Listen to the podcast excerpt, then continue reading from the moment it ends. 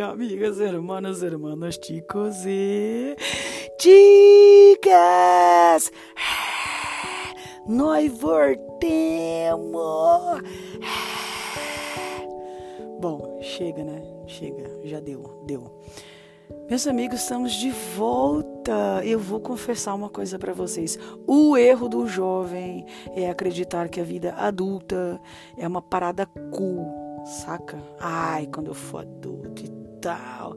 Não. Retornem quatro ou cinco casas no tabuleiro do banco imobiliário, tá entendendo? Quando chegar aquela parte assim meu Deus, eu vou vender o meu apartamento, eu vou trocar por aquele carro. É isso. É isso. Tá entendendo? E quando você acabar o jogo e ver que uma pessoa ganhou aquela merda toda e, e você ficou de mãos abanando, é isso. Não passa disso, meus amigos. Estamos aqui de volta entre trambulhos e tropeções e trambolhões e encontrões. Nós voltemos com o tema uh, que eu tenho notado, uh, não sei se devido, devido ao, ao, algoritmo do meu Instagram, é assim que fala, né, gente? Algoritmo. Bom, é, brasileiros em Portugal, imigração para Portugal. O que é que você precisa para ir para Portugal? Documentos necessários. Quanto é que custa o pão em Portugal? Será que dá para viver com um salário mínimo em Portugal? Será que eu compro um carro em Portugal? Bom, enfim, tem pipocado aí diversas temáticas em relação a isso. Nós já sabemos que existem novos acordos, novas facilidades em relação ao visto de trabalho. Tem, tem acontecido diversos incentivos. Acho maravilhoso, claro que eu acho. Uh, eu vou trazer aqui dois convidados hoje para falar conosco.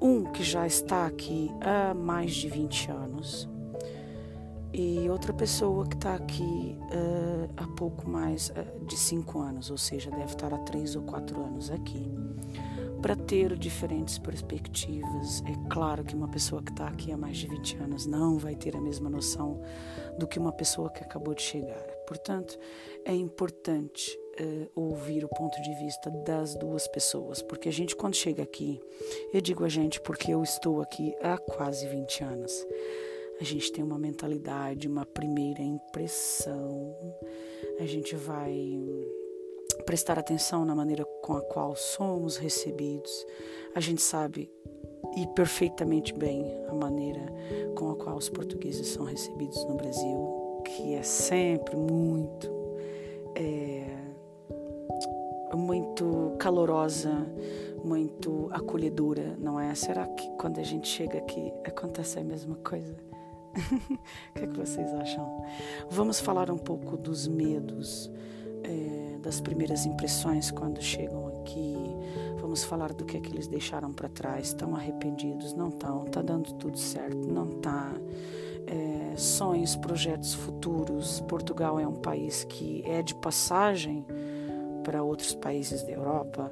Ou será que de repente a gente consegue se enraizar por aqui mesmo? o, a nossa conversa de hoje não vai passar muito por documentações necessárias e, e, falar sobre vistos. Não, não é essa a temática. Vamos falar sobre medos, sobre anseios, sobre campos a percorrer, campos a evitar, é, maneiras de estar, maneiras de ser, discernimento de estar aqui ou estar no Brasil.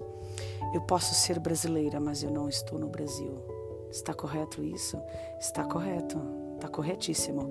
É possível ser brasileira com as minhas essências, mas estar adaptada num contexto que não é brasileiro é possível. Nós aqui andamos assim meio que pisando em ovos, é, mas isso é uma pauta que vamos adentrar e vamos uh, desfolhar, desfacelar isso tudo para quem está ouvindo.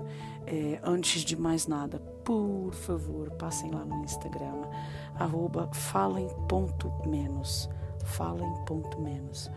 Um, deem like na nossa página, deem lá um comentário qualquer. Nós aqui no podcast, apesar de não ter muito tempo, já tivemos uh, conversas sobre autismo, já falamos sobre o chefe de cozinha durante a pandemia, o que, é que será que eles fizeram, como é que será que eles se reinventaram no meio daquele turbilhão todo que ninguém sabia o que, que era aquilo.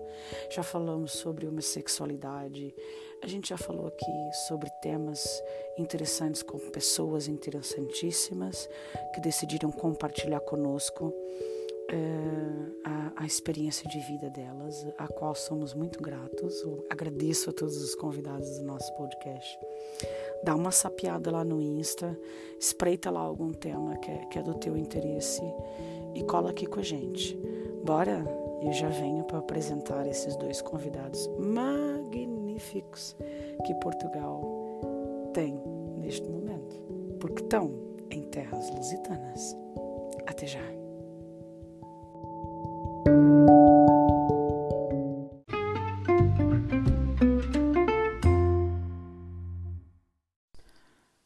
E quem é que eu trago aqui para falar conosco essa noite?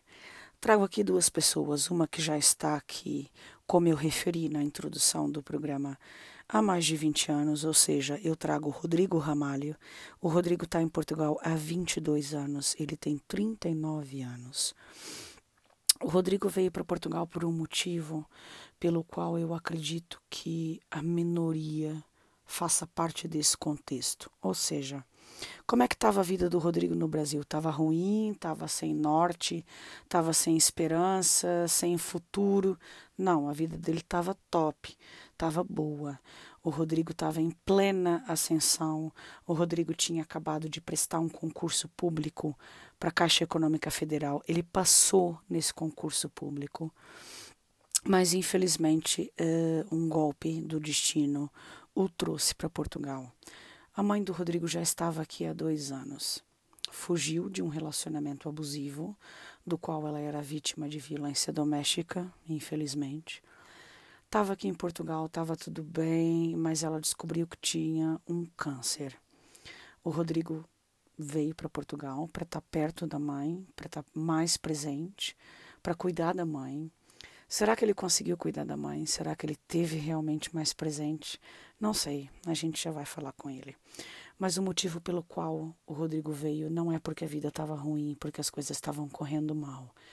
É, não deve ser o motivo da maioria, mas creio que hajam pessoas que vieram mais ou menos nesse contexto. Tá tudo bem, mas eu vou pelo meu motivo. E o motivo do Rodrigo, infelizmente, foi esse. Tenho boas notícias: a mamãe do Rodrigo já está bem, já está reestabelecida fez os tratamentos todos que eram necessários iniciar e tá linda, maravilhosa. Conheço a mãe do Rodrigo, é um amor de pessoa.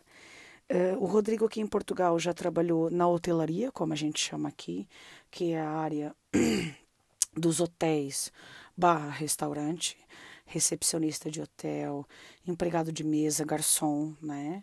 Também teve atrás no balcão preparando os drinks enfim, ele já trabalhou também na Cruz Vermelha Portuguesa. Nós também temos a Cruz Vermelha do Brasil, a gente sabe bem o que é a Cruz Vermelha, presta um papel extremamente essencial no mundo todo. Já trabalhou em supermercado. O Rodrigo é uma pessoa muito versátil, ele sempre teve mais que um trabalho, sempre. Mas é assim, a gente vai tentar abordar uh, uma pergunta que eu recebo muito de quem está no Brasil. Será que um trabalho só eu consigo me manter em Portugal? Será que é necessário eu estar em dois ou três trabalhos? Não sei. Será que é muito da personalidade de cada um, da disponibilidade de cada um? Bom, a gente já vai bater esse papo com o Rodrigo de Natal, Rio Grande do Norte. E vamos trazer também aqui Patrícia Leite Lucena tem 46 anos. A Patrícia é natural de São Caetano do Sul, mas viveu a vida toda em Recife. Eu sou do Sul, ela já me falou tanto do Carnaval de Olinda e ela me fala sempre com tanto entusiasmo que a gente já combinou que Eu vou visitar o carnaval da, da terra dela e vou provar aquelas maravilhas todas que a gente tem lá para comer e para beber e vai ser magnífico. Pronto. A Patrícia veio com um sonho, aliás, com dois. Primeiro, morar fora do Brasil. Eu acho que o Brasil é muito consumista do que vem de fora, não é? E a gente se imagina muito no Japão, nos Estados Unidos, principalmente, porque o, o Brasil é muito consumidor da cultura americana, não é? é? A Patrícia tinha um sonho, primeiro, de morar fora do Brasil. Segundo, de dar uma boa vida para o filho que ela tem, o Joaquim, que é a coisa mais linda do mundo, com 11 anos. Foram esses os dois motivos da Patrícia. Será que a vida da Patrícia estava ruim no Brasil? O que, que, será que a Patrícia fazia no Brasil, gente? Vamos perguntar para ela? Como que estava a vida dela lá? Então é assim, fica aqui conosco, pega uma, um copo de água, uma taça de vinho, um chopinho, senta, vamos falar com eles, vamos uh, tentar compreender o que é que vai na cabeça deles agora? O que é que eles imaginavam que era Portugal quando eles estavam no Brasil? O que é que eles imaginavam que era a Europa? Neva, não neva? Tem neve no Natal? Tem aquelas coisas que a gente vê nos filmes de Natal? Não esqueceram de mim? Será que eles estão passando por isso tudo? Ai, que delícia. Fica aqui. Eu já vou chamá-los para esse bate-papo e eu tenho certeza que vai ser um bate-papo muito interessante. Até já. Boa noite, meu amor. Boa noite. Ai, tão lindo. Como é que você tá, meu querido? Tô bem. Saí do trabalhinho agora, né? Nas carreiras. Nas carreiras da vida. Sim. Tinha que prestigiar a minha amiguinha. né? Olha, meu amor, em primeiro lugar, um agradecimento imenso por ter uh, aceitado o convite. É, é sempre um assunto delicado falar de Portugal, dos portugueses. A gente tem, ao mesmo tempo que a gente tem muita gratidão, a gente tem algumas mágoas, alguns receios. É, a gente passa por muito aqui e nem sempre um imigrante brasileiro quer falar sobre estar em Portugal, sobre o que é viver em Portugal. E eu estou muito grata por, por ter você aqui hoje, muito mesmo. Felicíssima.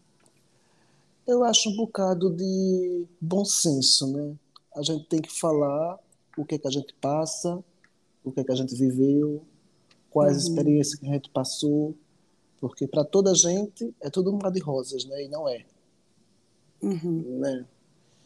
E, e, pronto, tem seus altos e baixos, mas no fim tudo dá certo. é aquela nossa visão brasileira. No fim tudo se encaixa, Exatamente. no fim tudo dá certo.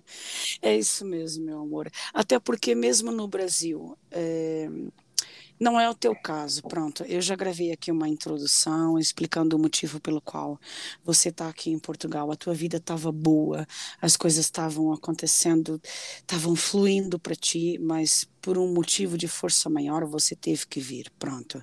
Sim. Mas mesmo para aquelas pessoas que a vida tá ruim, cara, eu acho que o brasileiro tem uma fé que é do brasileiro saca? É, o brasileiro tem aquela visão, tá ruim, mas tá bom. É, a gente logo resolve, a gente logo se ajeita, e, e eu acho que é esse o espírito que faz de nós sermos quem somos, talvez. é, exatamente. Somos únicos. Eu tô, a gente está esperando aqui a, a Patrícia chegar, mas enquanto isso eu vou falando logo com o Rodrigo. Meu amor, vamos falar um pouco desse princípio. Eu já te conheço uh, há mais de 15 anos, não vou dizer há mais de 20, porque eu acho que não, não sei, já perdi a conta. Mas deve estar lá quase. Devo estar tá quase, devo estar tá beirando os 20 anos. Caraca, que loucura isso, Rodrigo. É... Eu me lembro que quando eu te conheci, é assim, apesar de, de você já estar em Portugal, a gente estávamos todos assim naquela vibe do vamos conquistar, vamos para cima, vamos ver o que é que vai vir depois disso. A gente estava a gente estava todos mais ou menos naquela, naquela vibe de conquistar, de progredir. Uh, eu não sei se você, naquela época, tinha o pensamento de voltar para o Brasil.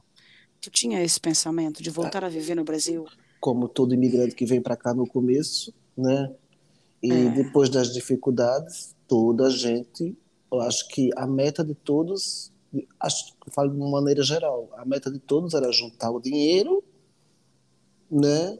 E voltar para o Brasil e fazer alguma coisa. Uhum. Né? É engraçado que é, eu, te, eu tenho certeza que eu vou te fazer perguntas que eu nunca fiz, apesar da nossa amizade ser assim muito longa. É. É, eu, quando eu te pedi aquela introdução sobre a tua trajetória, mais ou menos, de uma maneira resumida aqui em Portugal, é, eu fiquei um pouco paralisada sobre o motivo pelo qual você veio para Portugal. Porque eu, eu sempre pensei, eu sempre soube da tua mamãe, do problema de saúde que ela teve, eu sabia disso tudo, mas eu nunca pensei que esse fosse o motivo pelo qual você veio para Portugal, que as coisas estavam boas. Tá Fala bom, tá um pouquinho desse, desse período de, de vir para cá e não vir, como é que estava a tua vida? A minha vida estava tava, tava encaminhando, né? Eu tinha acabado de passar no concurso da Caixa Econômica Federal, inclusive uhum. já estava a trabalhar. E mais ou menos uns quatro meses depois de já estar na ativa, né? Decorrente ao problema de saúde da minha mãe, e sendo a única pessoa, né? Uhum. Disponível para largar tudo e vir embora para cuidar dela a minha irmã também era menor de idade, ela não conseguia e nem puseram essa hipótese. Claro. Fui eu, né? E, e quando você chegou aqui, Rodrigo, uh, é, é, porque você chegou aqui num contexto totalmente diferente de todo imigrante, né? Você chegou aqui com a mamãe uh, com um problema de saúde sério. Sim. Ao mesmo tempo, que tinha que cuidar dela e estar presente também tinha que trabalhar, porque as contas chegam e não dava para estar aqui like a boss. Como é que uhum. foi esse período do princípio? O período no princípio foi assim, como é que é? Eu vim cuidar da minha mãe, mas eu nem tenho tempo para ela, porque assim, eu trabalhava às sete da manhã até às seis da noite, uhum. né? E muitas vezes chegava em casa, ela ia para as sessões de quimioterapia sozinha, de ônibus, meu Deus. E voltava para casa de ônibus. E, e foi um período muito difícil, né? Porque tinha alturas na minha vida que eu colocava a mão na cabeça e fazia: Minha nossa, que diabo eu vim fazer aqui? Né? É claro que vim cuidar da minha mãe, mas eu já cogitava a hipótese dela falecer. E ai. eu fazia: Ai meu Deus, se minha mãe morrer aqui, o que diabo eu vou fazer da minha vida? Como diabo eu vou para o Brasil com o corpo da minha mãe? Né? Meu Deus. E pronto. Uh, teve ali, eu acho que um período no meio do tratamento que ela se sentiu-se muito mal, estava muito mal, porque ela não estava reagindo muito bem às quimioterapia. Uhum. E a gente cogitou a hipótese de ir embora. Só que, por indicações médicas, o médico disse que era muito complicado ela abandonar o, o tratamento aqui no meio das Exato. secções, né? Claro. E disse: Olha, olha, Conceição, o conselho que eu lhe dou é: acabe essa bateria de quimioterapia. A gente logo vê como é que corre as coisas, se vai ter que continuar a fazer ou se já não há nada a fazer. Uhum. Né? Antes de tomar essa decisão, porque é muito complicado abandonar o tratamento aqui no meio da, das, das quimioterapias, né? E pronto. E conversando com a família, a maioria da minha, das minhas tias, as irmãs da minha mãe, elas trabalham, trabalham todas na saúde. Uhum. E elas sabem como é o caos no Brasil em termos de, de tratamentos e de, e de médicos, né? Exatamente. A gente também não, mora na, na não morava na capital, ele era um bocadinho afastado também. E assim, uhum. ia ser bom por um lado, porque ela ia ter ajuda de toda a família e e, e pronto. Mas logisticamente as coisas não iam correr muito bem, porque a gente morava longe da capital, ela tinha que ir para Natal fazer os tratamentos. Exato. Né? E, e pronto, sem perspectiva de vida nenhuma. Porque o problema da minha mãe foi muito grave, ela teve dois tipos de cancro, ela teve um ela teve um câncer no baço Uhum. e que evoluiu para linfoma, tipo uma, tipo uma, Tipo uma metástase. não, não chegou a ser metástase, aquilo foi tipo, aquilo foi um linfoma que evoluiu para tipo, esqueci o nome agora, Uhum. leucemia, Ah, ok. né? E, e pronto, mas vá lá que agora tá tudo bem. No começo, quando acabou os tratamentos, ela tem que fazer aqueles exames periódicos de três em três meses. Depois foi aumentando gradual, gradualmente, né, para acompanhar.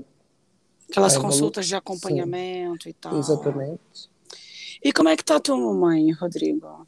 Minha mãe agora está em França muito bem, Ai, que linda.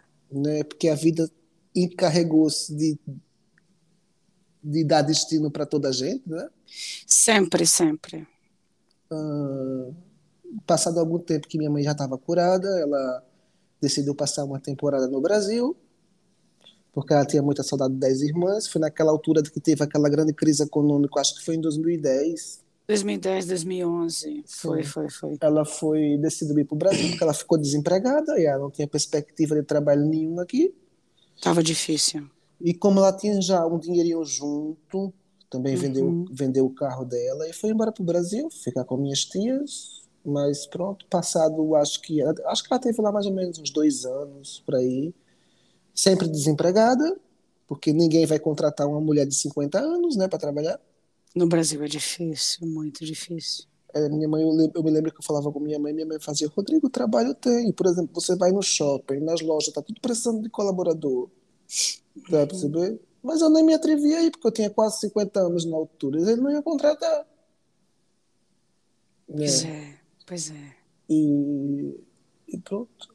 Mas vai lá que minha mãe foi sempre uma pessoa muito, como é que, tem uma faceta muito artística. Ela gosta muito de pintar, de fazer crochê e, e- e- pronto. Aí- Criativa. Exatamente. Então ela, o que, é que ela fazia? Ela pintava os seus paninhos de prato, fazia suas, os seus crochê e, e vendia para amigas, né, para ver se conseguia ganhar alguma, algum rendimento, para se manter lá, né? Mas pronto, passado dois anos, ela decidiu por vontade própria voltar para Portugal, porque ela acreditava que a crise econômica já estava a passar e, e voltou para Portugal. Teve comigo ainda, acho que mais ou menos uns quatro ou cinco meses, sempre desempregada, porque a os únicos trabalhos que ela ainda conseguia arranjar era no ramo da hotelaria, nomeadamente em cozinha, né? Cozinha de restaurante. Exatamente. E a gente sabe que o, a hotelaria aqui é um bocado É puxado. puxada, puxado, é, e ela não é. tinha mais, ela não tinha mais saúde para isso, né? Não, não. Nem podia arriscar tão pouco. Foi Uhum. quando ela, por indicação de uma amiga, ela recebeu um convite para ir para a França para cuidar de um, de um casal de idoso, Uhum. né? E ela teve lá ainda um bom tempo com eles, chegaram a falecer os dois, e entretanto ela começou a trabalhar que a gente chama de manage. Ela chama de menage, né? Que é que é limpeza. Ela limpa escritórios, limpa clínicas Uhum. de clínicas de dentárias e e, e E aquelas ganha hora. ganha hora e, e tá muito bem. Tá muito bem. Mas sempre com o pezinho aqui em Portugal. Sempre que eu falo com ela, ela faz: Ô filho, eu tô, tenho tanta saudade de estar aí, Ai. né? Mas É. para ela é muito complicado. Mas é assim: agora a meta dela é se aposentar lá, né? Só falta três anos para ela se Exato. aposentar. A aposentadoria de lá é muito boa. É. E como na vida tudo é sacrifício, eu fiz: aguenta esses três aninhos, se aposenta e venha para cá. Exato. né? Porque eu acho que tudo na vida acontece por um motivo. Se ela teve de ir lá, de ir para lá, ela tem que tirar proveito disso, né? Tem que tirar proveito, sim, senhora. Exatamente. E o tempo voa, três anos passa no instante. Não é à toa que eu já estou aqui há quase há 22 anos e, E ela tem um espírito tão jovial. É isso mesmo, meu É. amor. Eu tenho, olha, eu tenho tanta coisa para te perguntar. Que loucura essa conversa. A gente falou aqui sobre vários paradoxos, né? A gente falou sobre o fato de uma pessoa que tem um problema de saúde grave no Brasil é, facilita muito estar numa capital? Sim, facilita. Qual que é a diferença aqui em Portugal de não estar numa capital? Enquanto você vai falando, vai passando milhões de coisas pela minha cabeça. Eu penso assim, Rodrigo, a gente, quando pondera sair do nosso país, independente do motivo que seja, fugir de uma relação abusiva, porque economicamente não estamos bem, é, quais são os pontos positivos e negativos? Eu acho que isso tudo a gente só vai ter a percepção quando passarmos por determinadas situações e com o passar dos anos. Exatamente. É claro que a, a, primeira impressão que a gente tem quando a gente chega aqui, que é o que eu queria que você falasse um pouquinho do teu primeiro trabalho, dos teus dos teus primeiros contatos assim com os teus colegas de trabalho, a vida social. Como é que você foi recebido aqui, Rodrigo? Eu eu acho que as coisas para mim correram assim, fluíram de uma maneira muito natural. Uhum. Né? Uh, quando eu cheguei aqui, eu era humilde, tinha 17 para 18 anos, e fui trabalhar para um campo de golfe. Mas graças a Deus, eu tive a sorte que na altura eu trabalhava sozinho, porque eu trabalhava como recepcionista uhum. numa, numa escolinha de golfe. Então, o que é que eu fazia? Eu alugava os tacos de golfe, uhum. os sacos de golfe, né? Vendia as fichinhas para eles baterem as bolas no drive range, que é como se fosse um campo de treino. Sim. E pronto, foi um serviço muito light e eu posso garantir que aquilo não era muito cansativo. Uhum. Tá perceber? E muito provavelmente, se aquele não tivesse sido vendido, eu teria estado lá, eu acho que mais uns belos aninhos. Uhum. Uh, e pronto. E foi lá que eu tive a primeira, a, o primeiro contato com a língua estrangeira, que eu não sabia nada de inglês. Meu Deus do céu. Peraí, Rodrigo, olha, antes da gente é, continuar a desenvolver, eu esqueci de dizer uma coisa na introdução. Para quem está nos ouvindo, nós estamos numa região de Portugal que é o Algarve. O Algarve é o quê? É o litoral de Portugal, ou seja, nós vivemos numa região turística para o turista. É a mesma coisa que uma pessoa que tenta arranjar um trabalho em, sei lá, em Copacabana. É, nós aqui é, somos movidos maioritariamente uh, pelo turismo. Nós temos o nosso período de verão, que é um período de grande ascensão, de muito trabalho em, em praticamente 90% das áreas, e depois temos um período de uma longa baixa, que é o inverno. Pronto. Exatamente. Uh, e o que é, um o Rodrigo... bocado, é um bocado daquela historinha da formiga, né? A gente da formiga. A gente trabalhava no verão para juntar alguma coisa, sempre fazendo o plano de conseguir. Bom exemplo. De conseguir, de conseguir fazer alguma coisa aquele dinheiro que conseguiu ganhar durante o verão, né? Mas depois a gente se apercebia que o inverno era cada vez mais longo. Era. E a gente tinha que jogar pelo seguro, né?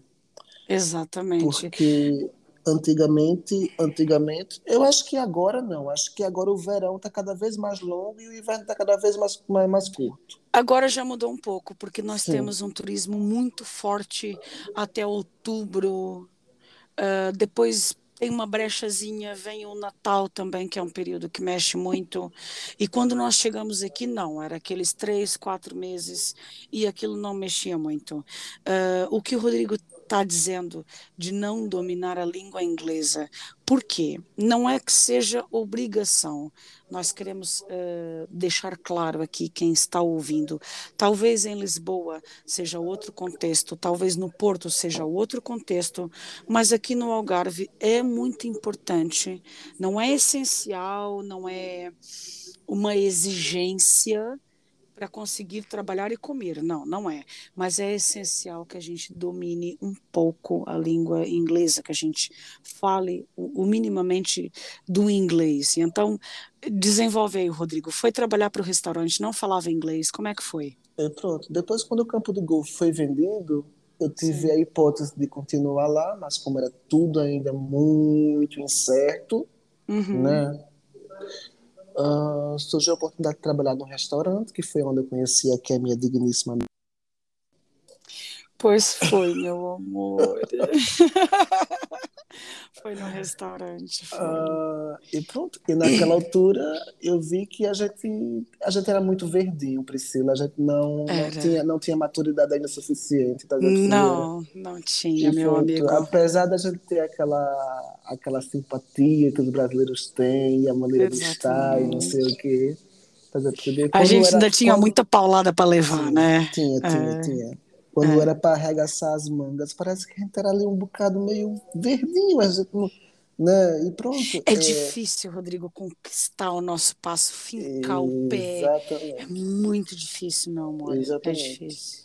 Era os estrangeiros querendo pedir, uhum. o verão bombando. Tinha alturas que eu não sabia para onde me virar daquela sala, daquele restaurante. Porque Aquele restaurante bombava, Sim. meu amor, meu Deus. E, e, e os, os, os coleguinhas portugueses sem paciência de ensinar. É isso é... que eu quero perguntar. Pera, pera, pera, pera. Eu quero perguntar. Eu, eu, eu preciso mesmo perguntar para saber se a tua percepção. A, a, percepção inicial, eu creio que seja a mesma. Mas eu, eu, eu quero saber. É, porque assim, Rodrigo, a gente tem que perceber aqui uma coisa. Vamos, vamos tentar parar e analisar e trazer esse contexto para o Brasil. Será que um baiano que vai para São Paulo é bem recebido e é bem acolhido? Claro que não. Só se tiver não, muita né? sorte, né? Pronto. Será que um, um uma pessoa. Eu vou pegar sempre Nordeste e as grandes capitais, porque eu sei que o inverso talvez aconteça, mas me desculpem quem está ouvindo. E até, eu nunca até, ouvi até, dizer. Até, hoje, até hoje em dia, os nordestinos são muito mal vistos, mas também Pronto. um bocado de, de, de, de preconceito lá é no, em São Paulo e na e região sul, sul né? nomeadamente. Porque para eles a gente passava fome no Brasil e comia farinha com água. É isso mesmo, meu amor. Né? Você chegou no ponto que eu queria chegar. Eu nunca ouvi um caso na televisão de racismo e, e não sei que fobia que agora dizem muito de um paulista que foi para o Rio Grande do Norte e levou lá porrada. Não, a gente ouve sempre o contexto do nordestino que foi para para São Paulo, ou para o Rio de Janeiro, ou para o Sul, que sofreu algum tipo de racismo, algum tipo de preconceito. Então é assim. Eh, a pergunta que eu quero te fazer, Rodrigo, você consegue ver é, é, pode parecer uma pergunta muito estúpida, mas eu quero saber o teu ponto de vista como imigrante, como mesmo não querendo estar em Portugal, você veio num contexto que não era suposto estar em Portugal. Pronto, uhum. não interessa, você veio. Você estava aqui, você estava batalhando pelo seu espaço. Você acha que o não acolhimento, a má recepção de, dos coleguinhas portugueses, ela tem um lado positivo ou ela só te trouxe coisas negativas? Epa, depois de todos esses anos, eu posso dizer, do fundo do meu coração, que eles não são pessoas más. Uhum. Tá a perceber? E não poderia ter sido diferente.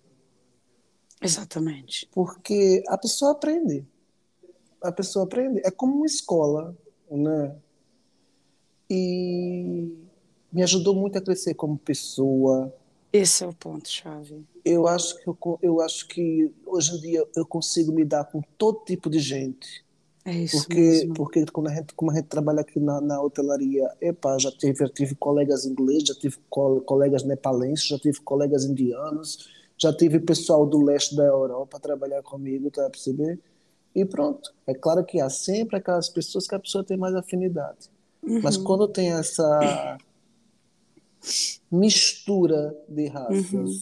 Você acaba por ter, por desenvolver uma versatilidade no que diz respeito a lidar com as pessoas, né? Exatamente. É, é, você chegou num ponto importante, porque assim, é, é, preciso, é preciso a gente passar a ideia. O brasileiro, quando chega aqui, É, por exemplo, eu vou dar uma, uma, um exemplo. A gente fala o sabonetinho, meu anjinho, meu amor, pega aquilo para mim, meu anjo, é, vem aqui fofinha. É a maneira do brasileiro ser, do brasileiro estar. Mas quando a gente chega aqui em Portugal, o buraco é mais embaixo, porque não tem anjinho, não tem amorzinho, não tem meu não. amor. Os casais aqui se tratam pelo nome. É muito raro, é raríssimo o casal que diz: oh, amor, oh, paixão, pega aquilo para mim. Não, não tem. Só que quando a gente chega aqui, a gente pensa: ai, que povo bruto, que povo sem educação, que povo. É, o que eu tenho a dizer sobre isso, e eu não sei se o Rodrigo partilha da mesma opinião, o Rodrigo tocou num ponto muito essencial. Nós, aqui onde nós estamos, como é uma região turística, a gente convive com diversas nacionalidades: Índia, Paquistão, Nepal, Inglaterra, Alemanha, tudo, tudo, de todo canto. Nós, como brasileiros, nós temos que colocar uma coisa exclusiva na cabeça, para onde quer que a gente vá. Nós somos brasileiros, Ok, vamos ser onde quer que a gente esteja. Tentar impor a nossa maneira brasileira de ser não vai rolar. Tentar criticar a maneira do português ser, que o português é frio, ou que o irlandês é muito maluco e bebe muito, ou que o paquistanês é um povo muito sujo, é um povo muito porco. Não, coleguinha, isso não vai acontecer. Cada país tem o seu contexto, cada país tem a sua cultura. E o imigrar, o ato de imigrar, só nos tem a acrescentar. Nós entendemos que somos seres individuais inseridos num todo e que tudo está harmonizado. É, é óbvio que não se compara a maneira com a qual um português é recebido no Brasil com a qual um brasileiro é recebido aqui. Não, não vamos comparar. Não vamos. Isso não tem comparação sequer. Os portugueses são carregados no colo e são tratados que nem rei, que nem o mister do Flamengo, né? O mister Exato. do Flamengo. Então, é como a gente trata eles, mas isso é porque é a nossa maneira de ser, a nossa cultura é assim. O ato de ser caloroso é um ato é, com o estrangeiro. Atenção, o ato de ser caloroso com o estrangeiro é um, auto, é um ato automático no brasileiro. A gente não pode tentar impor isso quando a gente chega fora do nosso país. A gente tem que tentar compreender a percepção daquilo que está acontecendo ao nosso redor é, e sermos brasileiros na nossa plena essência, respeitando a cultura portuguesa, ou inglesa, ou canadense, ou americana. É, onde quer que a gente vá. E isso que o Rodrigo disse é muito válido. Toda paulada, toda má recepção, toda cara feia, todo aquele colega que a gente pergunta assim: Ô oh, colega, me explica como é que faz isso que eu não sei, que ele vira as costas e sai andando. Toda gente é essencial para o nosso crescimento, para o nosso amadurecimento, para a nossa maturidade. Todo mundo é essencial. A gente vem para cá é para dar a cara a tapa, não é para fazer stories no Instagram, na praia e tô na Europa, hashtag Europa, hashtag Vida Nova. Isso é bonito nos três primeiros meses. Depois, Sim. ou a cara é boa para dar tapa, ou então volta para o Brasil. É uma coisa que eu queria deixar aqui muito clara. E queria perguntar ao Rodrigo, um, Rodrigo, o que é que foi mais difícil no teu início aqui? Foi a receptividade dos portugueses? Foi a comida? Foi o que, o que é que te tu, puxando pela memória lá atrás? O que é que tu chegava na tua casa e tu dizia, meu Deus, eu não vou conseguir me habituar com isso, eu não vou acostumar com isso?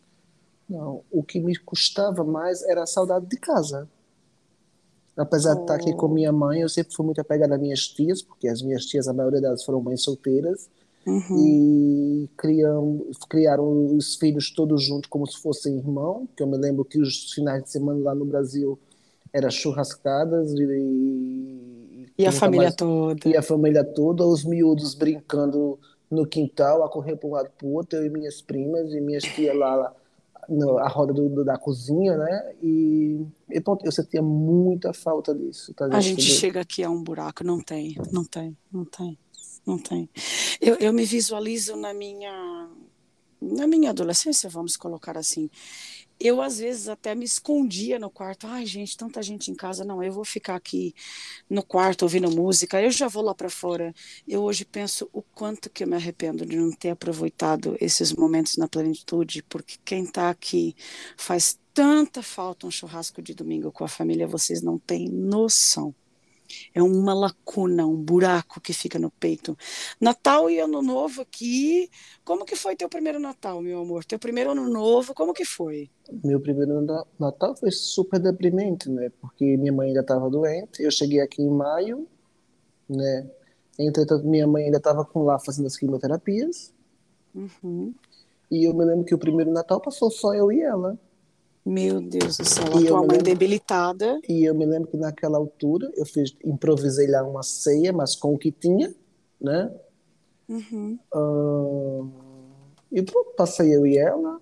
Naquela altura não havia internet, não havia, não havia é, os telemóveis inteligentes, né? Os smartphones, não, não tinha WhatsApp, não tinha mas como eu estava dizendo, naquela altura não tinha Facebook, não tinha tanta informação nem conectividade, né? Isso estamos falando de que ano, Rodrigo? 2000 e... 2000. 2000, anos 2000. Hum. Sim. Só que pronto, eu me lembro que na altura eu tinha que comprar uns cartões que chamava Alô Brasil. Ah, eu também comprava para falar para o Brasil. E tinha que ser uma coisa mesmo combinada. Eu me lembro de, de se comunicar com minhas primas e com minha uhum. ex-esposa uhum. na altura Uhum. Por cartas. Meu Deus, por carta. Ainda cheguei a me comunicar com elas por cartas, porque eu não tinha aquela, aquele acesso, né? É, na altura já havia internet, mas, por exemplo, não tinha computador, eu não tinha, não tinha os smartphones, não tinha, não tinha WhatsApp, não tinha. Não tinha nada disso. E eu me lembro que eu comprava esse cartão e eu saía lá do telheiro, que para facilitar a minha vida eu também não morava na cidade, eu morava no campo. E eu me lembro, tipo assim, que eu fazia, tia, amanhã de 9 horas aqui em Portugal, tal horas no Brasil, eu vou ligar, tá bem? Aí eu ligava, minha tia também não tinha telefone no Brasil, então eu tinha que ligar um orelhão na esquina. Orelhão. A Meu vizinha Deus. atendia, eu fazia, tá tia, yes. chama aí, chama aí tia, tia Dodora. Aí ela ia chamar a tia Dodora, e a gente falava, falava, mas também não podia conversar muito não, porque aquele acabava, né, o crédito. O cartão tinha um crédito, né? Era 5 euros, acho que era, cinco cada cartão. Euros, era 5 euros. E outra coisa, naquela altura, uh, inverno, eu falava o básico do básico, porque era um frio de rachar. É muito o, frio. O primeiro ano eu não estava tão habituado ao frio. Eu me lembro que eu falava no orelhão da bomba de gasolina do telheiro, ali na estrada, na estrada nacional 125. Uhum. Batendo os queixos, às é vezes. É muito às vezes, muitas vezes, debaixo de chuva, né? No porque, orelhão. porque tinha marcado e tinha que ir, né? Exatamente. E, e pronto. Mas tem, mas tem recordações boas de tudo. Acho que ajudou a gente a crescer como, como pessoas e ser humanos. Hoje em dia está tudo muito fácil. Antigamente era muito pior. A gente precisa, Rodrigo. É, eu sei que as dificuldades é, de quem está chegando agora, há dois ou três anos, não tem nada a ver, nada a ver de quem está aqui há pelo menos mais de 15 anos. É, o Rodrigo está transmitindo aqui um contexto em que tudo era muito difícil, mas mesmo perante as dificuldades da atualidade, eu creio que dificuldades há sempre, né? A gente precisa é, quem vem, quem sai do Brasil, quem chega a um patamar de despedir da família, muitos fazem almoço de despedida, churrasco de despedida e, e sai do próprio país. É, para já tem uma coragem enorme dentro do coração. São poucos que arriscam. Há muitos que sonham em sair do Brasil.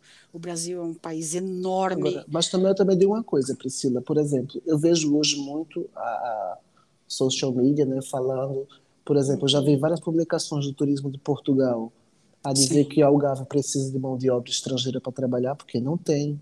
Eu sei porque agora, agora eu tô, eu agora estou a trabalhar, estou a fazer part-time num restaurante uhum. e nós estamos desesperados à procura de, de, de, de, empregados. Eu sei, meu amor.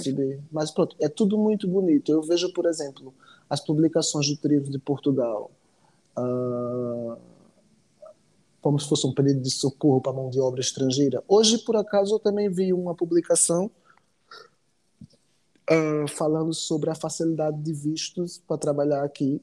Sim, sim, eu também vi. Uh, mas é assim, é tudo muito bonito, mas isso agora já não é o que era antigamente. Não Por, é. Porque antigamente você ainda conseguia trabalhar, pagava 250, 300 euros de aluguel e conseguia juntar um dinheiro. Talvez, às vezes, conseguia, às vezes não conseguia mandar 100 euros, mas conseguia mandar 50 euros para o Brasil. Você se desenrascava, né? Uhum. Hoje em dia, e eu, hoje em dia não, já, já não existe isso. Por exemplo, não. as pessoas trabalham para ganhar 800 euros e pagar 700 euros de aluguel. Exatamente. Essa era outra outra pauta que eu queria chegar na minha na minha na nossa conversa, porque já me perguntaram, pessoas que estão no Brasil já me fizeram a seguinte pergunta: dá para viver em Portugal com um salário mínimo? Você acha que dá, Rodrigo? Só se passar fome. Não, não dá. Eu não vou dá. responder. Não eu deixei para responder. Eu vou. Te, eu, vou te, eu vou te contar uma é situação. Impossível. Eu vou te contar uma situação que aconteceu comigo, acho que mais ou menos uns dois meses atrás. Uhum. Eu estava vivendo com uma pessoa e a gente decidiu se separar, né? E quando eu saí da casa, eu fui à procura de um lugar para viver. Claro. Os, os, quartos, 350 com tudo incluído. Um quarto, 400 euros com tudo incluído. Exatamente. E pronto. Eu fui ver uma casa em T2. E eu fiz, deixa-me lá ver vou, ver, vou ver se consigo alugar a casa, esse T2. Olha, o outro quarto eu alugo para um, um, amigo, um colega. Um T2, para quem está no Brasil, é sim. é uma casa com dois quartos. Aqui a gente diz T2, T3, é sempre uma casa com sim. dois quartos, uma casa com três quartos. Diz disso. E pronto. E eu cheguei lá, fui alugar a casa, fui falar com a senhoria. E a uhum. senhoria, na cara podre, olhou para minha cara e fez desse jeito: Ah, é brasileiro? Então não vou alugar, não. É. Aí eu, é então por que? A senhora me conhece de algum lado? Não, não, não. Os últimos brasileiros que eu aluguei aqui, eu aluguei a casa a um casal e passado três meses estava aqui umas 15 pessoas a viver. É isso. Tá, é outro ponto que eu queria chegar. E a pessoa fica tipo a bater mal. Eu fiz, mas minha fica. senhora, eu não sou como toda gente. Né? Fica, fica. Eu não sou como toda gente. E se, e, mas pronto, eu também aproveitei, já, já, eu já sabia que eu não ia ficar com a casa, né? Eu detonei, uhum. detonei a véia. Aí eu disse, se você não quer que os seus inquilinos subam e aluguem um apartamento, ponha uma renda, né? Em condições. Em condições e incompatível do que a pessoa ganha, né? Uhum. Porque eu vou ser sincero com a senhora. Eu vim para cá alugar a casa, mas eu vi já na ideia de alugar o outro quarto para me ajudar a pagar as despesas, porque sozinho eu não consigo. E trabalhar para aquecer, desculpa lá, não vale a pena, né? É, eles não têm. Eu, eu acho engraçado, é, é engraçado que não tem graça nenhuma, né? Por exemplo, um, o aluguel aqui em Portugal, eu até posso dizer Portugal de um modo geral. Eu, eu vou arriscar a dizer Portugal em todas as principais cidades, porque um brasileiro, quando vem morar para cá, nunca que vem para a aldeia, não sei, da tia Mariquinha. Não, ele vem para uma cidade minimamente bem localizada, com alguma, alguma possibilidade de prosperidade, né? Eu arrisco a dizer que o aluguel aqui em Portugal é impraticável, não é só para o brasileiro, é para o português, é para o ucraniano, é para o indiano. É muito normal ter essa situação de um brasileiro alugar uma casa que tenha dois quartos e colocar lá um, um casal no segundo quarto, um amigo universitário, um amigo que é colega do restaurante, porque os aluguéis aqui em Portugal você não encontra o salário está quanto, Rodrigo? 705? 714. 714. 714 euros. Eu quero pedir para os brasileiros, por favor, não convertam isso em reais. Vocês aqui não compram em reais, vocês aqui compram em euros. Ok?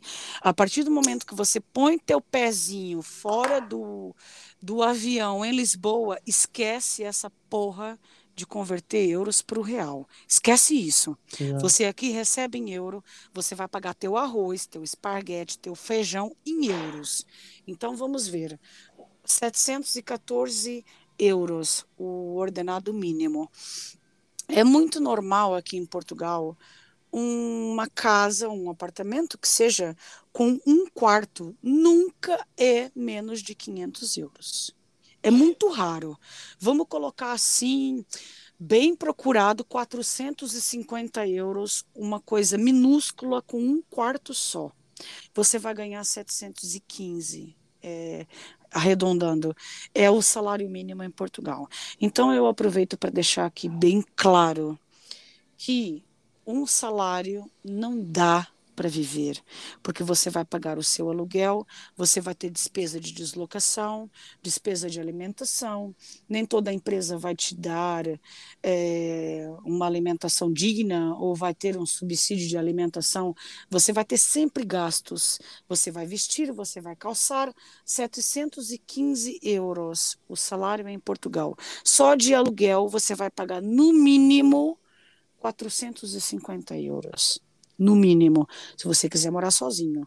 Um casal, ok, eu trabalho, minha mulher trabalha. Tudo Mas bem. mesmo assim, precisa mesmo assim, eu acho que. Um salário é só para renda, é só para o aluguel. Uma Depois- pessoa vai estar depois- trabalhando só para pagar o aluguel. E depois e depois água, luz, gás, internet, Todo o resto, né? que internet. Quase ninguém consegue viver sem internet hoje em dia, né? E é só somando. É só Ah, somando. E mais alimentação. As pessoas que ainda Uhum. têm é, aquela faceta de conseguir se alimentar no trabalho, né? Ajuda, mas pronto. ah, Tem trabalho que não tem, né? Sim. Isso. A pessoa Uhum. tem, tem que sempre alguma, tem que ter sempre alguma coisa em casa, né? É, é preciso a gente esclarecer o panorama. É, eu hoje vi uma foto muito é, curiosa, me chamou a atenção. Era uma, uma guria em Lisboa, acho que ela estava em Lisboa, e, e no Instagram, então tinha uma foto lá toda bonita, e embaixo a descrição era qualquer coisa do tipo. Ai, vida nova, Europa. Gente, eu vou, eu vou ser muito franca com todo mundo que está ouvindo.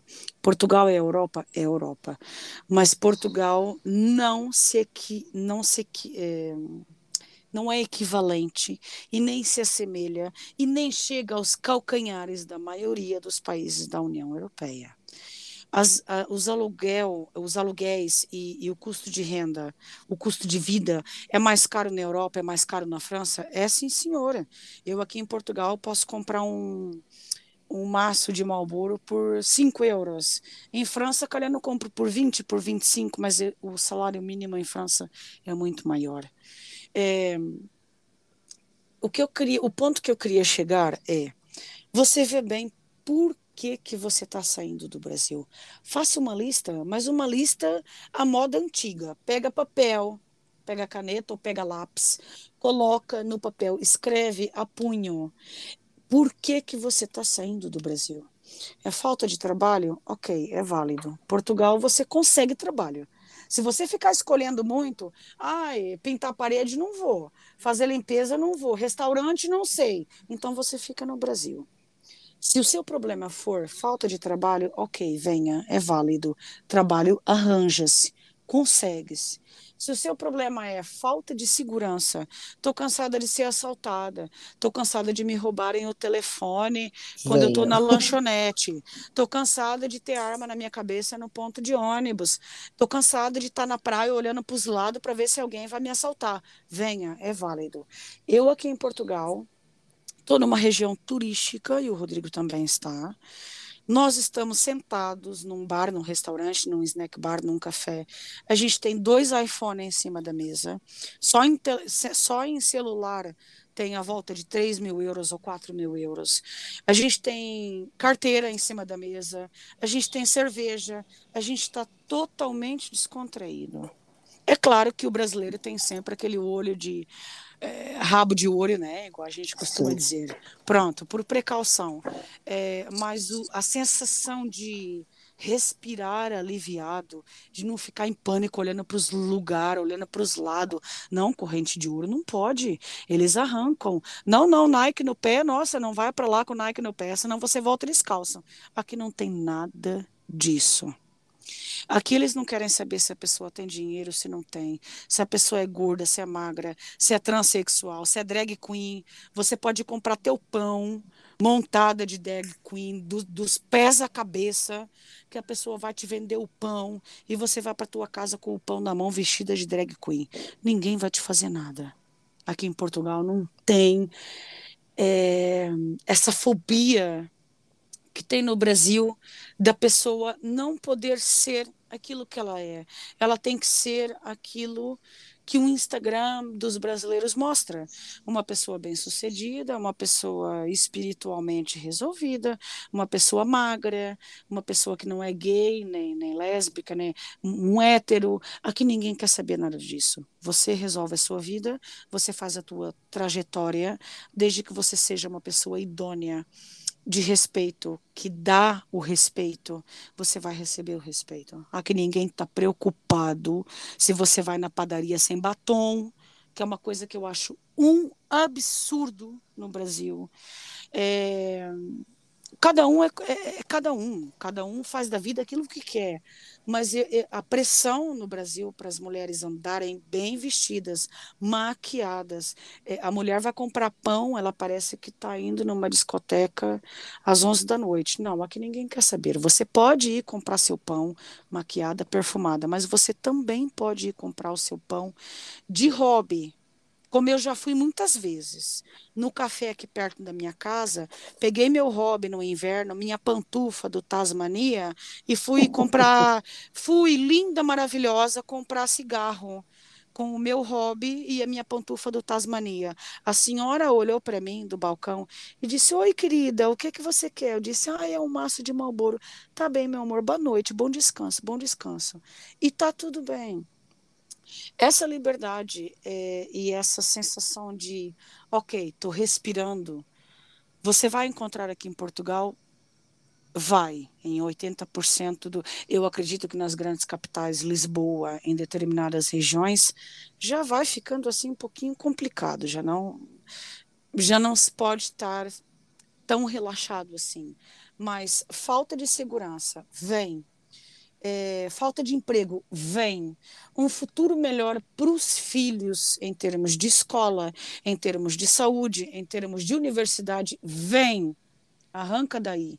Arranca Sim. daí amanhã. O que é, é, engraçado, o que é engraçado é que eu já estava conversando com meu colega de casa e ele disse, eu disse, mas isso já não é. Eu já fui às compras com ele de manhã. Uhum. E a gente não trouxe quase nada. E deu 140 e tal euros. Eu fiz, já viste, Márcio? Meu a Deus. A diferença que é de hoje em dia, de quando a gente chegou aqui. Tá muito difícil, Rodrigo. Porque eu me lembro tá. que mesmo com minha mãe doente, o, com o meu dinheirinho que eu ganhava na altura, eu ia, por exemplo, no Lidl, com 50 uhum. euros, eu trazia um carrinho de compras. eu lembro, quando, quando eu casei, que era só eu e meu marido, a gente não tinha filhos, né?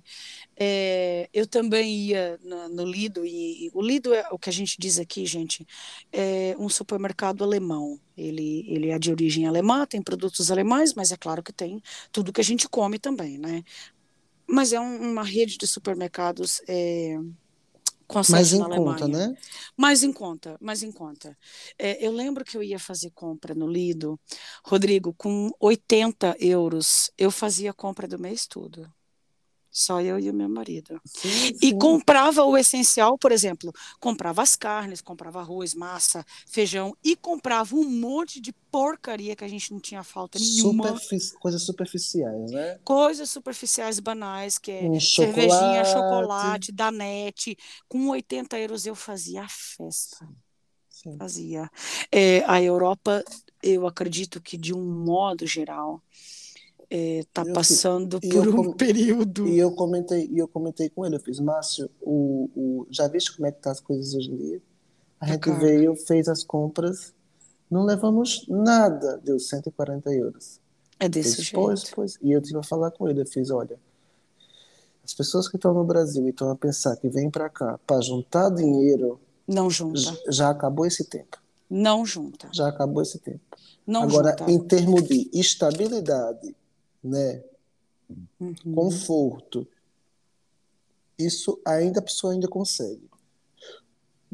Olha, Assim, Rodrigo, eu não sei como é que era a tua vida no Brasil, mas pelo que eu já reparei, é, até não era muito é, sofrida em termos financeiros, vamos colocar Não, assim. não, não era sofrida. Eu teve ali um período depois da separação da minha mãe que a gente andou ali um bocadinho Bamba.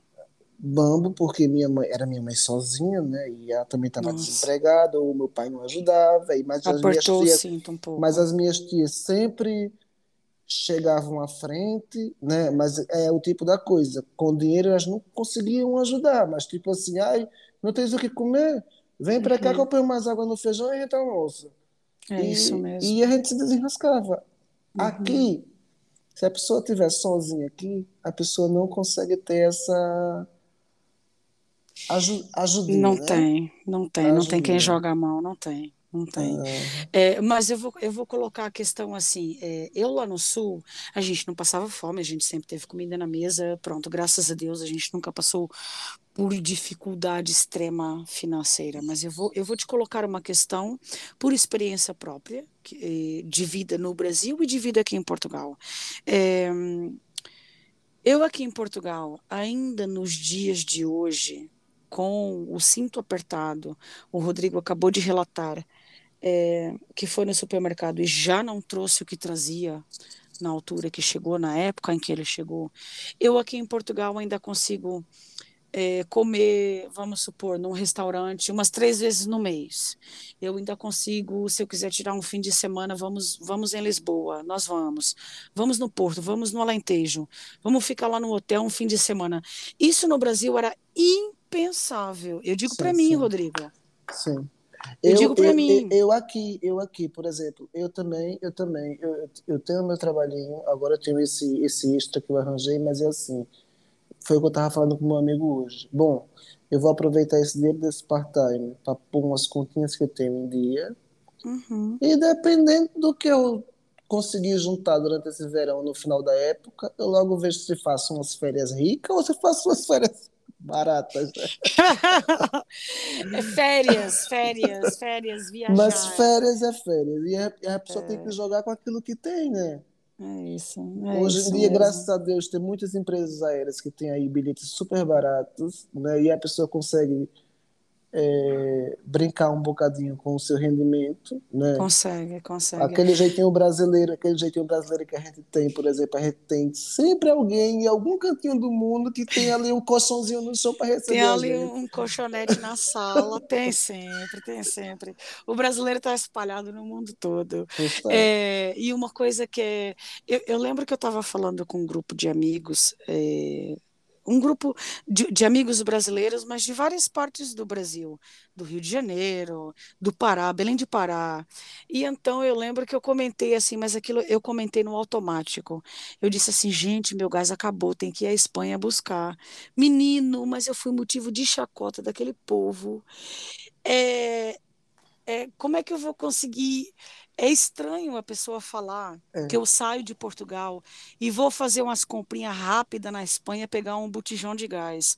Gente, aqui na Europa é, é tudo, ah, não vou dizer muito, muito perto, mas o Brasil é um país enorme. Eu, para sair do sul do Brasil, para visitar o Rodrigo em Natal, Rio Grande do Norte, eu não sei quantos dias é que era de viagem, cara. O, o, o trajeto que eu fazia, né, iria fazer para visitar o Rodrigo, eu visito três, quatro, cinco países aqui na União Europeia. Sim. É, é tudo muito perto. O povo ficou incrédulo de eu na Espanha tomar um café, comprar a comida do cachorro e pegar um botijão de gás, que é mais Sim. barato. E É para ti, muito. e ti, e ti ainda é mais fácil, que estás aí pertinho da fronteira, é, e se calhar em uma hora estás na Espanha, né? Menos, menos. Eu com Ou 20 minutos menos. eu estou na Espanha já.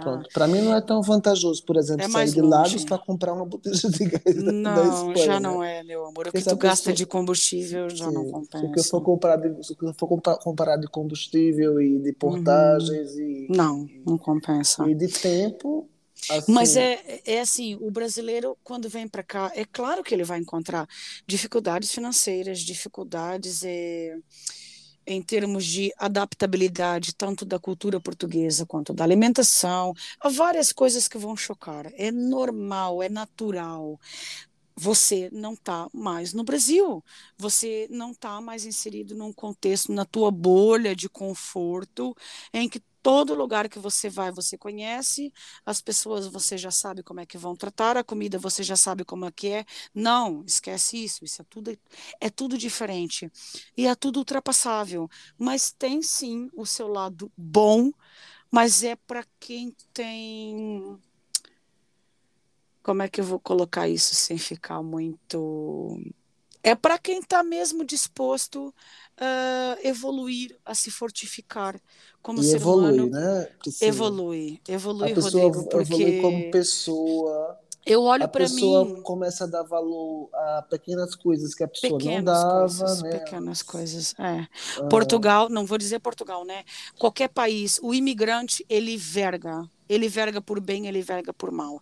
Ele verga na doçura e ele verga na, na, na amargura, mas ele verga. Porque a gente olha para trás e a gente vê as nossas concepções, a nossa maneira de ser, o que a gente acreditava que era correto. Eh, quando a gente chegou e a gente se olha hoje, 20 anos depois, não tem nada a ver. É pois. totalmente diferente a nossa maneira de ser, de estar, de pensar. E eu, você se arrepende de ter vindo para Portugal, Rodrigo? Eu não me arrependo, não me arrependo. Eu cresci imenso como pessoa, como ser humano, Uhum. Você vê. E pronto. Eu, quando fui de férias no Brasil, agora em fevereiro, as minhas tias quase que choravam para mim ir embora de vez. Teve uma tia minha que ela ganha bem, né? Que ela é funcionária do federal e ela se aposentou há pouco Uhum. tempo. Ela tem uma boa reforma. Uhum. Ela fez, Diego, vem pra cá passar um tempo com tia, não sei o quê. Eu, tipo, eu fiz, não, mas tia, não sei o quê, não, não, não, não. Eu sempre fui uma pessoa muito independente, eu nunca ia me pôr numa zona de conforto, tipo, que as pessoas tivessem que me sustentar. Não. Exatamente. Até nisso eu acho que eu evoluí. Se fosse o Rodrigo de antigamente, ah, talvez não, né? Uhum. Mas, mas, Mas estava mais inclinado, uma boquinha livre, uma caminha sem pagar renda. exatamente, Calhando ex- ia, né? Exatamente. E eu vou dizer, eu vou ser sincero, esse tempo todo que eu tive aqui, eu, eu acho que eu evolui tanto como pessoa e como ser humano, que às vezes eu brinco com, com, com os meus amigos. Eu faço, minha gente, eu não sou terapeuta, porque os meus amigos só me procuram para tomar conselho, para dizer o que, é que eu faria, sabe? Eu acho que para eles eu sou tipo aquela pessoa assim, aquela rocha né? Mas é isso, Eu tenho sempre uma, uma, É. uma, uma, uma- resposta, um conselho, e não é assim, a pessoa também tem sentimentos, né? Tem Mas sentimentos a, e mas a fragilidades. pessoa consegue, tipo, ver o prisma das coisas, Exato. E, co- e como que foi a primeira vez, o teu primeiro retorno ao Brasil? Como é que a tua, a tua família, os teus amigos de infância, como é que eles te receberam assim, o Rodrigo chegando da Europa? Como que foi? A primeira vez foi, a primeira vez que eu fui para o Brasil foi em 2008. Já Uhum, fazia quase nove anos que não ia lá, né? uhum, E pronto, naquela altura que eu fui, ah, os meus colegas de escola e os meus amigos de infância quase que me comiam vivo, praticamente, né? Porque aquilo era uma novidade. Aí o Rodrigo tá aqui de férias, o Rodrigo tá aqui de férias, o Rodrigo tá aqui de férias, tá percebendo? Mas não tinha Sim. uma pessoa que não me confrontasse com a ideia de, ai, Rodrigo, me leva contigo. Ai, Rodrigo, eu quero ir embora daqui. Ai, Rodrigo, eu Ai, tão farto daqui. Não tenho perspectiva de. Eu acho que, por exemplo, na minha cidade, por exemplo, por ser uma cidade muito pequena, uhum. ahn, as pessoas não têm perspectiva de futuro. É por isso que Não muitas tem pessoas aquele vão. marasmo, né? Aquela e- mesmice. e- Exatamente, não tem aquela visão de futuro, porque aquilo já deu o que tinha de dar. A Daquilo cidade não não, passa. a, a, a cidade não evolui mais, né? Uhum, Já não tem tantos postos de trabalho, porque é uma cidade pequena. Então as pessoas Sim. que querem arranjar um trabalho têm que ir para a capital. Uhum. Em termos de logística, dá muito trabalho, porque a pessoa tem que acordar de madrugada para ir para a capital, trabalhar o dia todo, depois pegar o último ônibus para voltar para a cidade. Tá Então deixa eu ficar ali na cidade mesmo, né? Entendi. Eles te viam assim como se fosse o, o Michael Jackson chegando ali na vila. Sim, Uma sim, coisa sim, assim. sim. Sim. E você teve algumas amizades assim. Ah, como é que eu ia te colocar? Algumas pessoas que fizeram parte da tua caminhada na infância, durante o período escolar, não importa, durante os primeiros namorico, e que quando você voltou de Portugal, se mostraram assim, totalmente diferente daquilo que você pensava que elas fossem? Ah, sim, por exemplo, teve pessoas, por exemplo, que não eram minhas, minhas melhores amigas, eu conhecia, tipo, mas quando chegaram lá fizeram uma festa muito grande, né? Porque tinha sempre, né? Eu, Falcianes, Falciane, recalcada, tome tempo, e, bicha. mas pronto, E foi as que eram amigas, amigas, assim, as que a maioria amigas, continuou?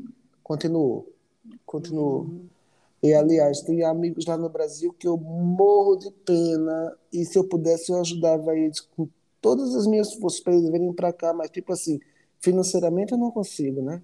exatamente. Tem uma amiga minha, Nathalie, que ela, ela é mãe solteira, ah, Oh, meu Deus. não, nunca deu certo em trabalho nenhum, e, e disse, ai, Rodrigo, eu não me importo de ir para lá lavar chão e não sei o que, não sei o que, Uhum. Mas eu só queria sair daqui. E eu faço, então, Nathalie, organize sua vida e vai que eu lhe ajudo. Eu lhe ajudo não financeiramente, né? Mas Depois que che- chegar aqui, chegar aqui, pelo menos, claro, olha, nem que durmas comigo na minha cama agarrado, né? Eu- sim, a não é, gente é, sempre arranja. uhum,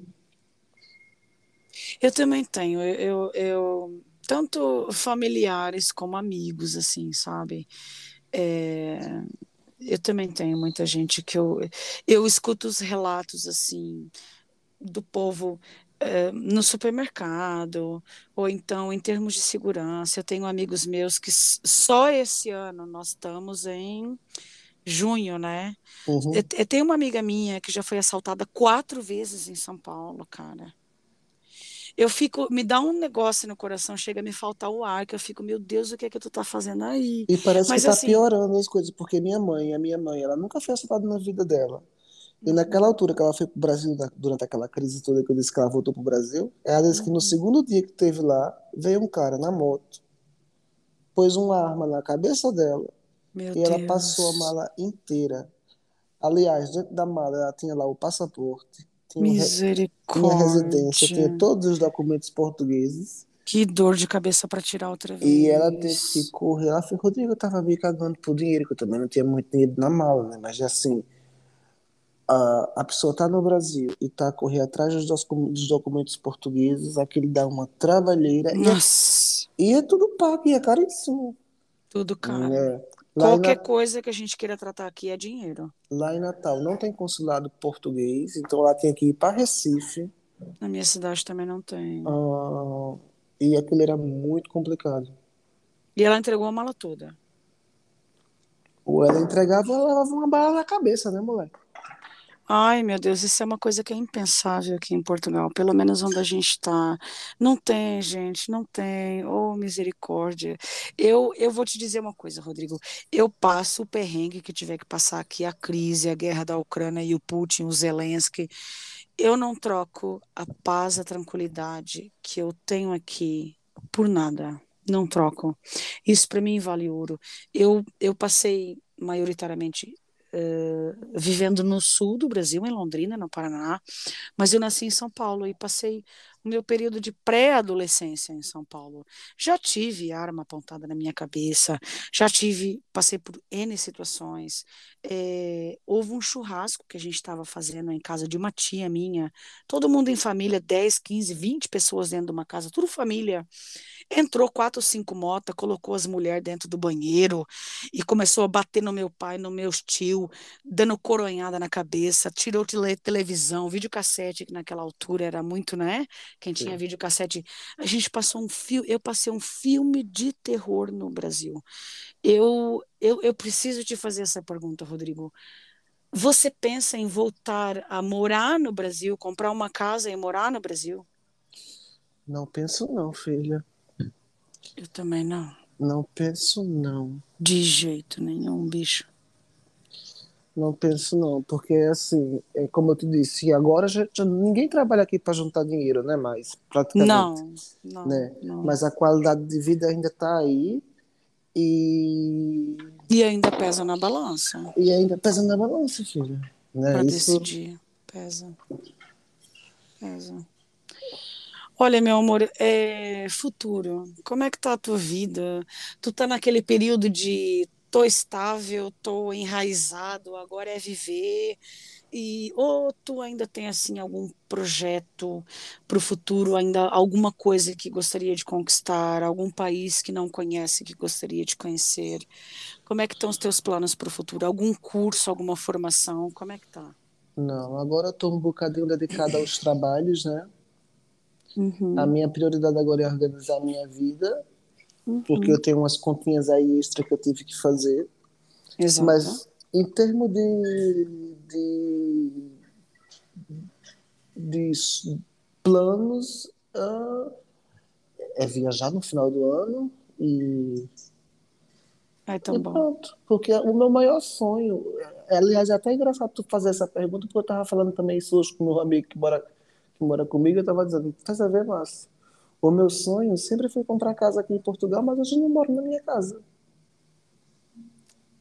Porque É eu vou, isso. eu vou, te- eu vou te explicar por quê, Priscila. Porque, assim, eu moro numa. Eu, eu, quando comprei minha casa, eu comprei minha casa porque eu já comprei minha casa com a idade assim um bocadinho avançada e o banco Uhum, financiar 100% da casa, né? E pronto, o que aconteceu? Eu Teve que dar uma entrada boa. tive que dar uma entrada boa porque eu recebi a herança do meu pai, né? Meu pai faleceu há, há quatro anos, mais ou menos. Uhum, E pronto, e eu já juntei ali com algum dinheiro que eu tinha e consegui comprar minha casa. Mas morei lá o quê? Quatro meses, o quê? Quatro, cinco meses eu morei lá. Ah, foi quando eu decidi me juntar. uhum. E, e, e pronto, saí da casa, o que foi que eu fiz? Eu fiz, eu vou alugar a casa, a casa paga ela própria, Claro. não tenho essa despesa. Mas eu tava Uhum. falando com meu amigo hoje, eu fiz, olha, se eu tivesse na minha casa hoje, se calhar eu não conseguiria. Não conseguia pagar. Porque eu pago 530 da mensalidade da casa, Nossa, mais, a- mais as despesas, mais as despesas. não dava, amor. Só aí ia quase o meu ordenado inteiro, né? Ia, ia. O que é que você diria para o brasileiro que está lá agora, lá no Brasil? Vou, não vou, começou a tratar das coisas, daí parou, largou. Aquela pessoa que está com um pé aqui e um pé fincado no Brasil. O que é que você diria para essa pessoa que está quase de malas feitas para largar tudo e vir para Portugal? Ah, eu sei que eu sei que os sonhos, né, aí motiva a gente, né? Uhum, Mas para as pessoas que estão de malinha feita, pensando em emigrar, principalmente em Portugal, eu acho que não venha com grandes expectativas, venha de coração aberto, uhum, né? Ah, e disposto a aprender, para evoluir como pessoa. E, uhum. e eu acho que de tudo nessa vida a gente tira Uma lição, uma né? lição, né? Exato. E se agarrar um bocadinho o, a força de vontade e, e pronto. Ah, mas o que, o que eu ia dizer? Vir com grandes expectativas não venha, porque às vezes as coisas dá, dá pro torto e a pessoa vai dizer: Ah, fui para aquela merda de país, maldita Uhum, hora, né? uhum. E, e eu acho que isso não existe. A pessoa tem que vir de coração aberto para aprender, Tem que fazer por onde também, né? Exatamente. que. É isso mesmo. Olha, meu amor, eu adorei esse dedinho de prosa contigo. É, eu, eu, eu olho para o meu passado aqui e não tem como não, não te incluir, assim, sabe? É engraçado, Rodrigo. Eu não sei se eu já te disse isso, mas você foi a- o primeiro é, eu, eu, eu morava em Londrina, no Paraná. Eu nunca tive uma pessoa próxima de mim que foi que, que tivesse sido do Nordeste. É, você foi o primeiro do Nordeste que, que, que, teve próximo de mim e aqui em Portugal. Uh, a tua maneira de ser, de falar, de estar, foi tudo muito, muito novo, muito doce e eu acho que eu, quando, quando eu te conheci, eu estava num, numa vibe assim de, de armadura, saca? Saca aquela vibe que a, gente quando chega aqui em Portugal a gente passa por vários processos. A gente passa pelo processo do deslumbramento, das fotos, do vídeo. Uhum. Aí começa a vir, aí começa a vir uns cois, começa a vir a rasteira. É, começa muita gente te prometer e não cumprir, começa muita gente te trapacear pela tua falta de experiência de estar aqui, começa muita gente a te enganar. E eu acho que eu, quando eu te conheci, eu estava meio meio carapaça, sabe, Rodrigo? Meio Sim. meio naquela do um pé atrás já, já estava com a primeira posta. Sim. E ah, eu acho que te conhecer e estar tá perto de ti, conviver contigo. Claro. Me e, fez... a melhor, e a melhor coisa de ter vindo para aqui para Portugal foi ter te conhecido também, né, filha? Uma amizade que durou tanto, mesmo é depois dos altos e baixos, a vida se encarregou de separar a gente, mas a gente sempre arranjando maneira de estar tá em sempre, contatos, né? Sempre, eu penso sempre em ti. Como é que você tá, como é que tá a tua vida? Eu penso sempre. E você me fez respirar, baixar a armadura, baixar o escudo e, e e olhar para ti e pensar assim, não, é, a gente vem do mesmo lugar. Eu, eu não sou, eu não sou essa casca grossa que eu estou aqui agora e e depois, e, e depois da gente conviver, a gente começou a se aperceber que a gente tinha muita coisa em comum. Muita! Que a gente nem pensava, né? A gente nasceu no mesmo dia. É tanta coisa que eu nem sei, cara. Eu nem sei. Tanta coisa. A gente nasceu no mesmo dia, a gente tem tatuagem parecida, a gente tem fatos da nossa vida pessoal que são idênticos, a gente tem muita coisa parecida. Gosto musical é, um trabalho. o casalinho trabalho, de filho, né? Um casalinho de filho, eh, uma relação com a Cruz Vermelha. A gente tem muito, muito em comum. E assim, eu sou eternamente grata por poder contar contigo aqui nessa minha caminhada. Eu também já estou enraizada, já não me vejo vivendo no Brasil. E, independente do destino, do que o destino nos reserva, tanto a mim quanto a você, eu espero que a gente mantenha o contato sempre, sempre. Claro, nunca vai deixar. Nunca. Obrigada por essa conversa, meu amor. Eu sei que você está cansadíssimo, acabou de chegar. O Rodrigo é muito versátil. O Rodrigo nunca teve um emprego só. Tem sempre dois, três, e um bico, um biscate aqui, um biscate ali. O Rodrigo é assim. É Ariano on fire como todos. Meu amor, olha, fica com Deus. Um bom descanso. Vá, adorei. Bem. Quando quiser conversar, dá sempre uma pita dela.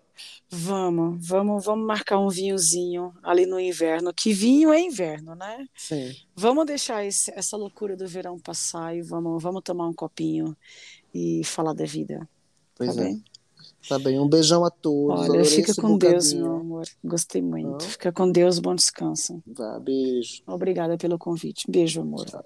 Tchau, tchau.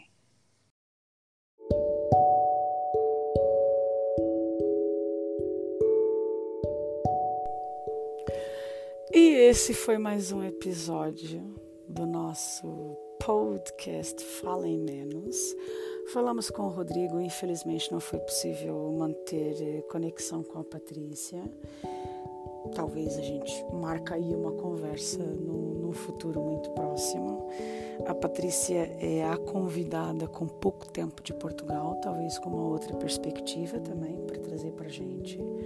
Eu pretendo falar com outros imigrantes aqui em Portugal, com imigrantes que têm negócio próprio, imigrantes dentro da estética, imigrantes que têm um restaurante. A gente vai tentar abrir esse leque e trazer o máximo de perspectivas para quem está aí no Brasil e para quem está aqui também, por que não? É, muito obrigada pela vossa companhia. Para quem esteve até aqui presente conosco. Não se esqueçam de passar no Instagram, falem ponto menos, darem um like, prestigiarem a nossa página. Se você conhecer, estiver em Portugal, conhecer algum brasileiro, algum empreendedor, alguém que, que queira bater um papo aqui conosco, passa o nosso contato. Vou ter toda a honra e todo o prazer de trazer essa pessoa aqui, seja brasileiro ou não, para bater esse bate-papo com a gente. E é isso, gente. Espero que tenham gostado, espero que tenham esclarecido muitas dúvidas aqui no coração. Não sei se alimentou o fogo de vir para Portugal ou apagou de vez. É, perante as suas razões, perante o seu universo, tenta adaptar o que você ouviu aqui e bate o martelo vou ou não vou, tá bem?